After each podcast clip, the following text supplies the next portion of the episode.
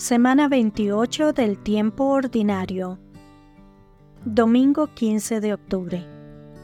Evangelio según San Mateo. Capítulo 22 versículos del 1 al 14. En aquel tiempo volvió Jesús a hablar en parábolas a los sumos sacerdotes y a los ancianos del pueblo, diciendo, El reino de los cielos es semejante a un rey que preparó un banquete de bodas para su hijo. Mandó a sus criados que llamaran a los invitados, pero estos no quisieron ir. Envió de nuevo a otros criados que les dijeran, Tengo preparado el banquete, he hecho matar mis terneras y otros animales gordos, todo está listo. Vengan a la boda.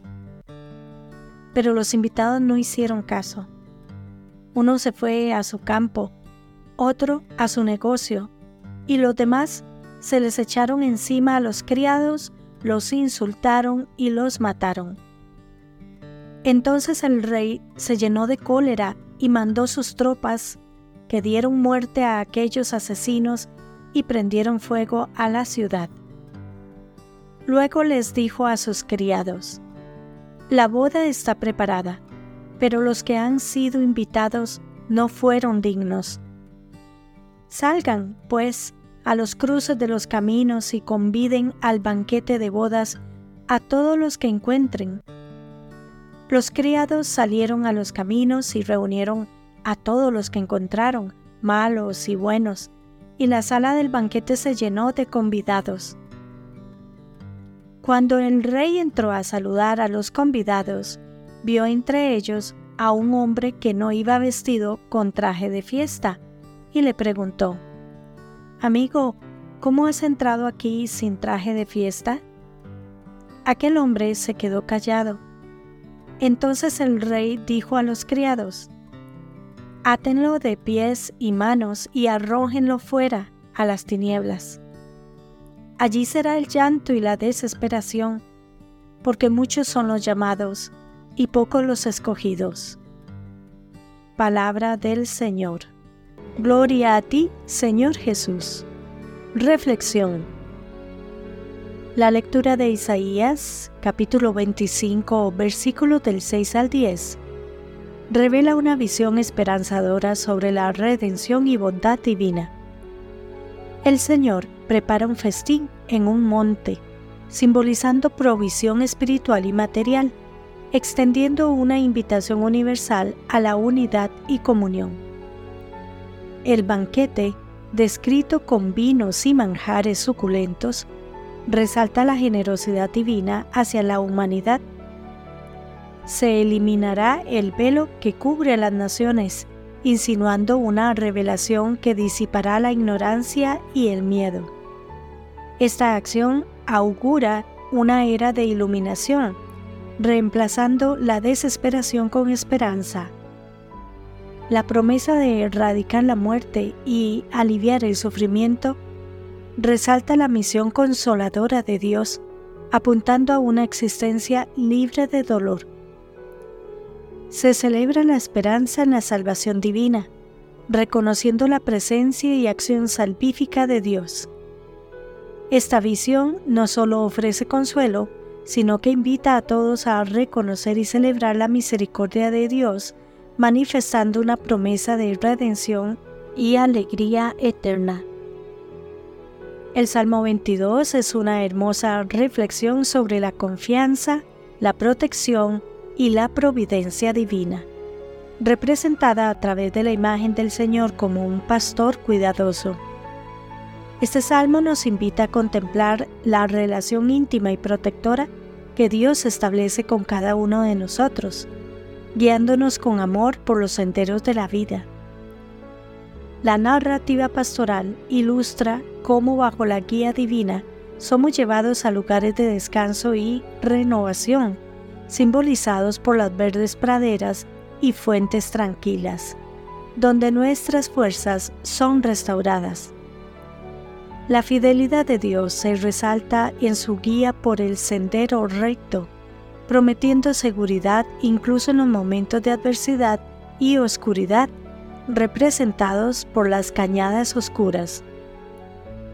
El salmo alienta un sentido de seguridad y confort al caminar junto a Dios, quien con su vara y callado ofrece protección y dirección. La imagen del banquete, donde Dios prepara una mesa a pesar de los adversarios y unges la cabeza con perfume, simboliza el honor, la abundancia y la dignidad restaurada que Dios ofrece.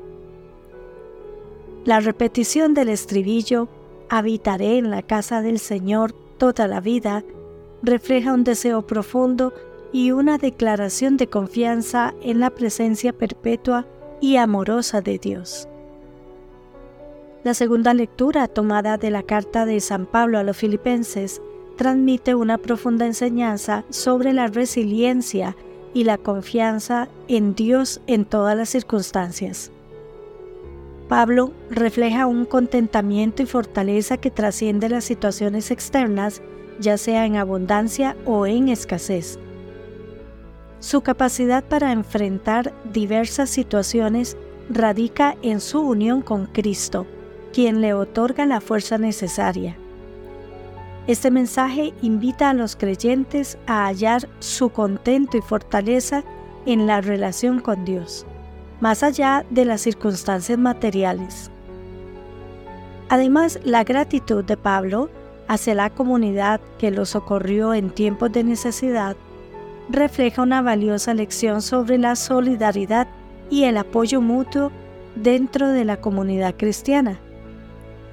En la parte final, Pablo asegura a los filipenses que Dios, en su infinita riqueza, proveerá generosamente para todas sus necesidades a través de Cristo Jesús.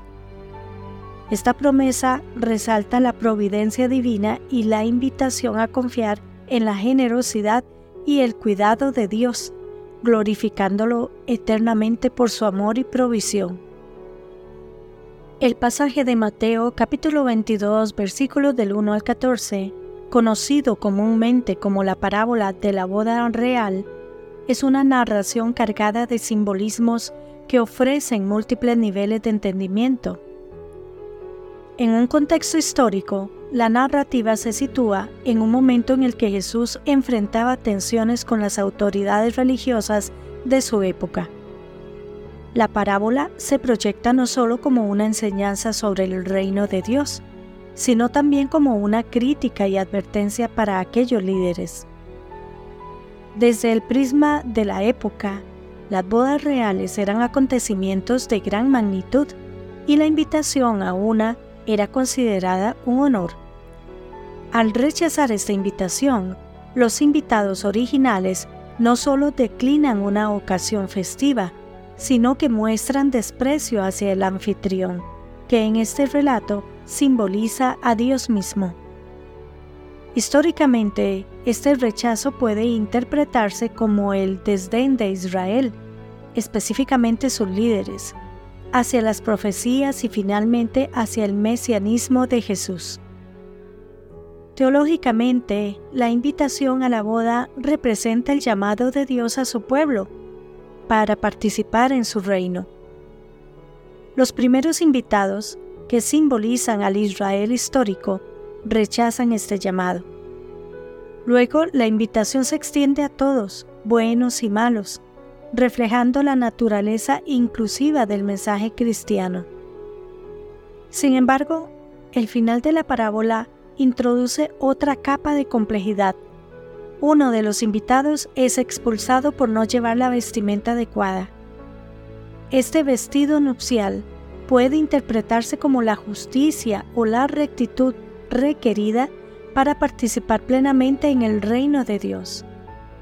No basta simplemente aceptar la invitación, se espera una transformación del corazón y del comportamiento. En conjunto, esta parábola resalta la generosidad y misericordia de Dios al invitar a todos a su banquete, pero también subraya la responsabilidad individual de responder adecuadamente a este llamado. A lo largo de los siglos ha servido como una meditación sobre la relación de cada individuo con Dios, el significado de la verdadera fe y la tensión entre la gracia divina y el compromiso humano. Que Dios les bendiga y les proteja.